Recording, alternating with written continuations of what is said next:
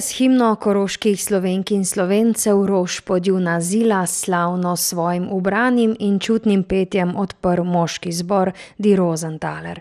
Potem pa je zbrane v zrcalni dvorani koroške deželne vlade nagovoril deželni glavar Peter Kajzer. Geschätzte Damen und Herren, ich darf Sie im Ausklang dieser wunderbaren Klänge Neue Borowina, meine Heimat, recht herzlich hier im Spiegelsaal des Amtes der Kärntner Landesregierung an einem ganz besonderen Nachmittag begrüßen. Einen Nachmittag der Persönlichkeiten, Zielpersönlichkeiten, die den Mittelpunkt auch von Laudatius stellen wird. Personen, Persönlichkeiten, die im Rahmen ihrer Aufgaben weit darüber hinaus, aber auch im gesellschaftlichen Bereich, im Bereich der Sicherheit, der Nahrungsmitteletablierung, des Bereiches der Volksgruppen, der Politik, des Kommunal, aber auch des Schutzes und der Sicherheit Großartiges geleistet haben. Kajzer je v nagovoru pozdravil vse navzoče in poudaril pomen prireditve, s katero Koroška dežela odlikuje zaslužne osebnosti za zavidljive dosežke. Veliki častni znak dežele Koroške so letos prejele tri osebe. Razredničarka prvega Kugijevega razreda na celovški slovenski gimnaziji Olga Galop, upokojeni pedagog, predsednik Slovenske športne zveze in košarkarskega kluba Koš Danilo Prušnik in višji znanstveni sodelavec Inštituta za narodnostna vprašanja v Ljubljani, politolog in politik Boris Jesih. Prisluhnimo izjavam hvaležnim in ganjenim prejemnikom. Prva je za naš radio spregovorila Olga Galop. Veliki častni znak dežele Koroške je prejela kot pionirka uspešnega večjezičnega šolskega projekta štirijezični Kugijev razred. Od začetka do upokojitve leta 2021 je vodila projekt, ki je bil v tem času edinstvena izobraževalna novost. Svoje delo je opravljala s posebno zavzetostjo in v obsegu, ki je daleč presegal učno obveznost. Magistra Galop je bistveno prispevala k temu večkrat odlikovanem jezikovnem projektu. Prisluhnimo ganjeni prejemnici. Ja, hvala lepa, kakšna čast.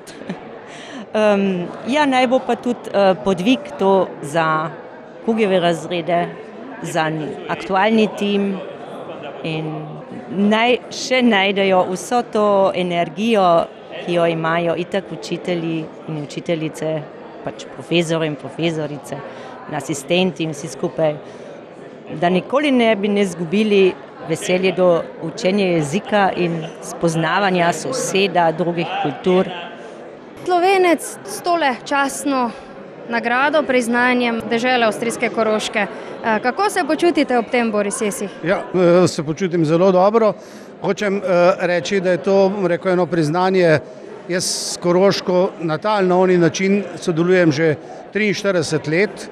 Moram reči, da odkrito, včasih zelo kritično, smo se pa znali veliko stvari dogovoriti, posebej bom rekel, v času deželnega glavarja Kajzerja so se stvari bistveno spremenile, ampak to ne pomeni, da sam kot raziskovalec ali politik nisem znal povedati tisto, kar me moti.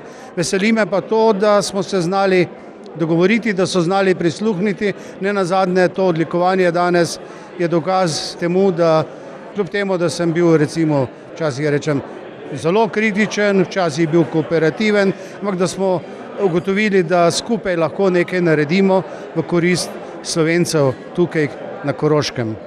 Tukaj na Koroškem ste službeno delovali v zelo kočljivem času, torej takrat, ko se je šlo za dvojezične table. Že takrat, torej danes je bilo poudarjeno, ste znali narediti mir, umiriti situacijo. Je takšno delovanje potrebno tudi danes? Kako vam to uspeva? Jaz mislim, da ne. Takrat, če ne bi se tisto vprašanje rešilo, daleč od tega, da se je rešilo idealno, da ne bi eh, kdo narobe razumel. Ampak celo zadevo se je takrat rešilo in Slovenija je takrat uh, izhajala z enega stališča. Podprli bomo tisto stališče, tisto rešitev, s kateri se bojo strinjali koroški slovenci. In to smo avstrijski strani zelo jasno povedali. In na koncu smo prišli do ene rešitve, kar se tiče napisov, mogoče ne idealne, Eh, prišli smo do memoranduma, ki tudi še ni uresničen, se pravi, dela na tem področju nas še nekaj čaka, veliko, ne? Eh, ampak jaz mislim, da v takem vzdušju, ki se je spostavilo po tej rešitvi, se bojo stvari rešile. Eh, je pa tako, menšinsko vprašanje je zmeri znova odprto. Stvari se z modernizacijo sodobnim časom odpirajo. Tisto, kar je bilo nerešeno, pred 20-30 leti, danes sploh ni več pomembno, danes so pomembne druge vsebine, eh, ki so pa ravno tako eh, pomembne za to, da manjšina preživi, da ohrani svojo identiteto in eh, tisti, ki bojo v prihodnje se s tem več ukvarjali, se bojo morali temu posebej posvetiti. Boris Jezih, čestitke za, za ta dosežek pa verjetno se kar domače počutite na tem terenu v celovcu. Ja, hvala lepa, res se počutim domače na terenu v celovcu, pa tudi na Radio Agora.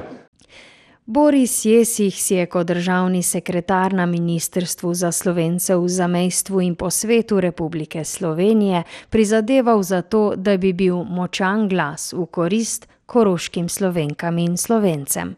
Skrbel je, da se jih sliši in zastopal njihove interese na mirodajnih mestih času pogajanj o krajevnih napisih je pomembno vplival na sporazume in s tem prispeval k kompromisu o vprašanju krajevnih napisov v soglasju ne le na avstrijskem Koroškem, temveč tudi Slovenijo.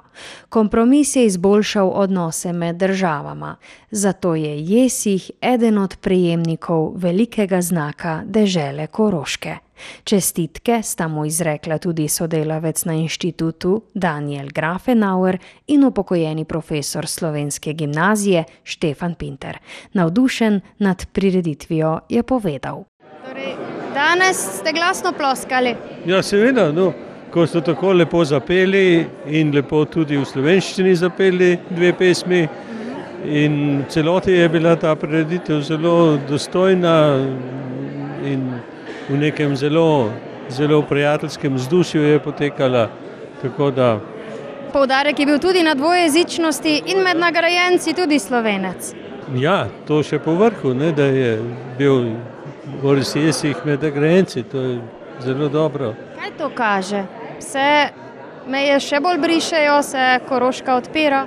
Ja, seveda se. To lahko tako razumemo, seveda. Ja. Boris Jesih je vaš sodelavec, gospod Daniel Grafenauer. Kako vi gledate na ta dosežek?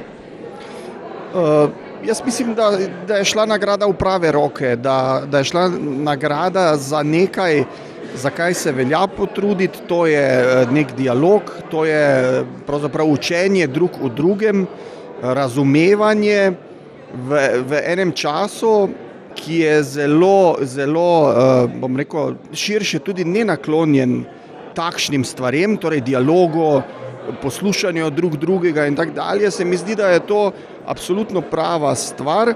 Še posebej sem pa vesel tudi, da uh, je nagrada šla v prave roke tudi ostalim koroškim slovencem.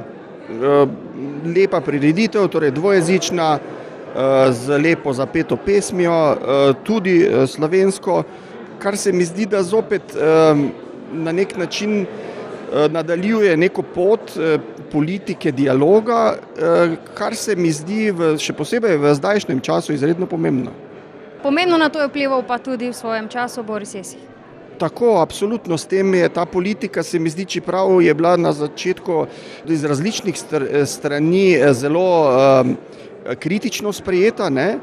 se mi zdi, da se zdaj eh, na nek način obrestuje, da ta, da ta nemško nacionalni pritisk, kakorkoli se je zmanjšal, eh, so priložnosti za sodelovanje, ki torej tudi za, eh, za nekako pregled manjšinskih pravic koroških slovencev, kaj je bilo narejenega in kaj ne, kaj lahko naredimo. In to se mi zdi pravzaprav pomembno. Tretji prejemnik velikega znaka dežele Koroške je Danilo Prušnik. Kot dvojezični pedagog si je kot politično misleč in za kulturo zanimajoč se človek, zlasti pa kot zauzeč športni funkcionar, pridobil trajne zasluge za slovensko narodno skupnost, pa tudi za pozitivni razvoj sožitja manjšine in večine v deželi Koroški. Kot profesor je pozitivno vplival na mlade, katerim ni dal na potle izobrazbe, temveč jim je posredoval tudi osnovne, humanistične in demokratične vrednote, kot so spoštovanje do jezikov, potrebnost dialoga in solidarnost s šipkejšimi v družbi. Ocenjujejo, da je bistveno prispeval k graditvi slovenske narodne skupnosti in krepitvi identitete Koroške. Ponosne na svojega očeta, brata in moža so Danilo Prušniku ploskale žena, 95-letna sestra in hči Tanja Prušnik s širšo družino. Zelo sem ponosna na svojega očeta. Seveda za nas, družino, to je pomenilo, da smo včasih tudi seveda čakali na njega, ker je bil tako aktiven v svojem delovanju, v prostovoljnem delovanju, delovanju, ampak zelo, zelo lepo, seveda, da nas je tudi vedno vključil. Tako da smo ga veliko krat lahko spremljali in morda tudi zaradi tega, seveda, se veliko naučili sami mi. Tudi vi ste zelo aktivna na različnih področjih, ste to podedovali, prevzeli uh, po očetu? Ja, jaz bi rekla, za vsakim, ki veliko dela, stoji še ena oseba.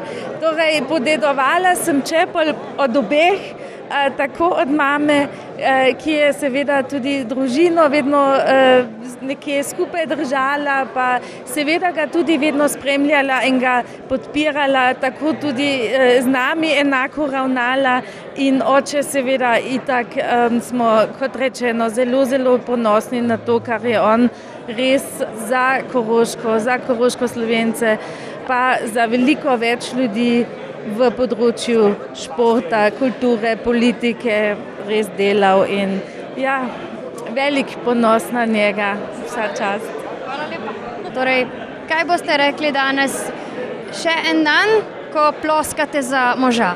Ja, lepo je bilo in on je to zaslužil. Veliko odrekanja tudi. Ja, seveda, to je moške brez ženske, ne morejo nič, ne. To je itak še dolgo vemo. ja, kak sem še rekla, on je to res zaslužil, je delal eh, kak funkcionar od 16 let naprej in še zdaj dela. Ni odnehal. Ni nehal. In je tudi dobro, da ima kaj za delati. Ja, ja, tudi to. Hvala lepa. Vi ste gospa uh, sestra, ne da?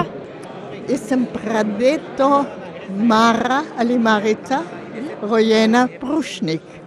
Ja. Kaj boste rekli danes za rekli? svojega brata? Ja, zelo lepo. Torej, občudujem, ne, on je bil vedno priden. Ne? On je veliko mlajši od mene. Jaz bi, jaz bi mu lahko bila mati. Ne? Jaz sem 32 rojena, on pa 50. Nekaj je velika razlika. No, ampak eh, on je bil vedno, vedno zelo, zelo dober otrok in dober človek. Pravite, priden, zagnan, deloven. Tako, tako, tako. Ni bil nikoli hudoben, je bil vedno, vedno prijazen. Rad me je imel, jaz njega rada imela, tako je. In tako je še danes. E, glasno ste ploskali. Ja, ja, ja, seveda, seveda. No in še bomo, in bomo še ploskali. So Danilo Prušniku povedale njemu tri najbližje ženske v družini, da je vse življenje dejaven, marljiv in aktiven, prizna tudi sam. V bistvu od 14. 15. leta funkcioniram pod narekovajem, ne sem stalno funkcionar v mladostni dobi in potem tudi kasneje v pomladostni dobi, ne jasno. In seveda moja družina, moja žena, otroci so me zelo podpirali pri delovanju, ko sem bil tudi predsednik Slovenske športne zveze 15 let in potem pa še predsednik Koša, podpredsednik športne zveze in seveda v kulturnih društvih sem tudi bil angažiran in v Kotmari vasi celo pel, dvakrat pod Kernjakom celo in po domačini. Zelo lepo je bilo tedaj. Kako pa je, ko gledate nazaj, da vsi ti vaši projekti, ne vsi, ampak nekateri še tako zelo dobro funkcionirajo, živijo, naprimer Koš? Jaz sem ponosen na to, kar delajo sedaj eh, in nadaljujejo s tem delovanjem, brez tega itak ni. In jaz sem tudi ponosen na tole priznanje, ker to priznanje v bistvu je za te mišljeno, ki tu delajo in so v korist narodni skupnosti. Zelo fajn je to. Brez eh, mojih sodelavcev in prijateljev ne bi šlo, ne bi danes tukaj stal. Prušnik je tudi na podelitvi užival veliko podporo občinstva. Za nje podelitev obiskal tudi Marko Lojbneger, tajnik Slovenske športne zveze.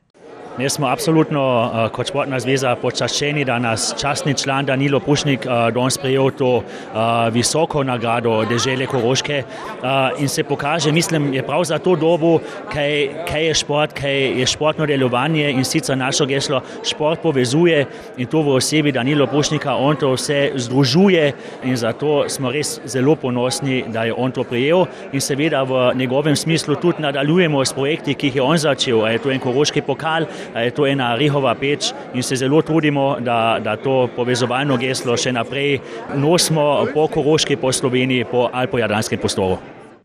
Vsem trem zaslužnim Olgi Galob, Danilu Prušniku in Borisu Jesihu je veliki častni znak v sodelovanju z deželnim svetnikom Sebastianom Šušnikom izročil deželni glavar Peter Kajzer. Es war heute ein sehr bewegender Moment im Spiegelsaal der Kärntner Landesregierung. Wir haben unter anderem auch drei verdiente Funktionäre der Volksgruppe, darunter auch den ehemaligen slowenischen Staatssekretär Boris Jesig für Verdienste für die Bevölkerung in Kärnten, Kärntnern und Kärntner beider Landes- und Volksgruppen. Und diese Auszeichnung haben wir gemeinsam durchgeführt. Es war auch für mich ein sehr bewegender Moment, weil ich jeden der Ausgezeichneten oder auch Frau Olga Gallup persönlich gut kenne. Sie haben für dieses Land immens viel getan. Je povedal Kajzer ponosen, da odlikovanja dežele Koroške vzdržujejo svoj ugled in verjame, da so zaslužne osebnosti širši javnosti dober zgled. Das bedeutet die Wertschätzung, die wir aneinander führen. Und ich habe mich auch gefreut, dass einige jüngere Menschen auch gesehen haben, dass aus einer Situation, die manchmal Streit mit sich gebracht hat, eine gemeinsame Friedensregion geworden ist und die gilt mittlerweile als Vorbild in ganz Europa. Ereignis war zweisprachig, das war auch sehr schön. Wir haben zwei Landessprachen und daher wenden wir sie auch an. Dvojezična prireditev je navdušila zbrane, med njimi tudi generalnega konzula Republike Slovenije v celovcu Antona Novaka. Veseli me danes, da je bil ta dogodek, ta podelitev, ta slovesnost dvojezična. To je presenetilo tudi nagrajenca Borisa Jesiha in pokazal mi je tudi listino, ki je tudi dvojezična. Tako da slovenščina dobiva na ugledu tudi na Koroškem in uh, je spremljiva tudi med nemško govorečimi. Torej, za pozdraviti gre na bolje. Ja, tako, se veselimo tega. In tudi to, da med nagrajenci tudi slovenci. Ja, posebnost je to, da je nagrajenec iz Slovenije. To je bo redko, ampak na vsake toliko let se to zgodi. Je pa vidim, kar pogosto so nagrajenci koroški slovenci. Navdušen nad prejemniki in nad dvojezično prireditvijo je svoj komentar podal tudi predsednik Zveze koroških partizanov Milan Vute. Velik dogodek, dvojezičen dogodek, lahko bi bil večkrat dvojezičen dogodek tukaj, tu ali pa tudi kje drugot, pa še več. Za nas pa še poseben dogodek, ker je bil podpredsednik Zveze koroških partizanov Danilo Prušnik odlikovan, na kar smo zelo ponosni in mu na tej poti eh, zelo prisrčno, prijateljsko častitamo. Pravzaprav so vsi nagrajenci prehodili dolgo pot, da so prišli torej do teh svojih odličij, um, se lahko drugi potem zgledujemo Lepo je, če so odlikovane še v času, ko živijo, še slabše, potem, ko jih ni več, pa dobiš potem neko odlikovanje. Tako da mislim, da je pametno, da se res jim prizna za tisto delo, kar so ga opravili, da še lahko tudi uživajo v tem, da, da čutijo določeno hvaležnost družbe za njihovo delo. In to je tudi motivacija za mlade in za druge, in upam, čim več drugih, da bi se vključili bolj v to družbeno, kulturno, politično, športno in drugo delo. Čestitke vsem zaslužnim prejemnikom odlikovanj dežele Koroške izrekamo tudi sodelavci Radia Agora.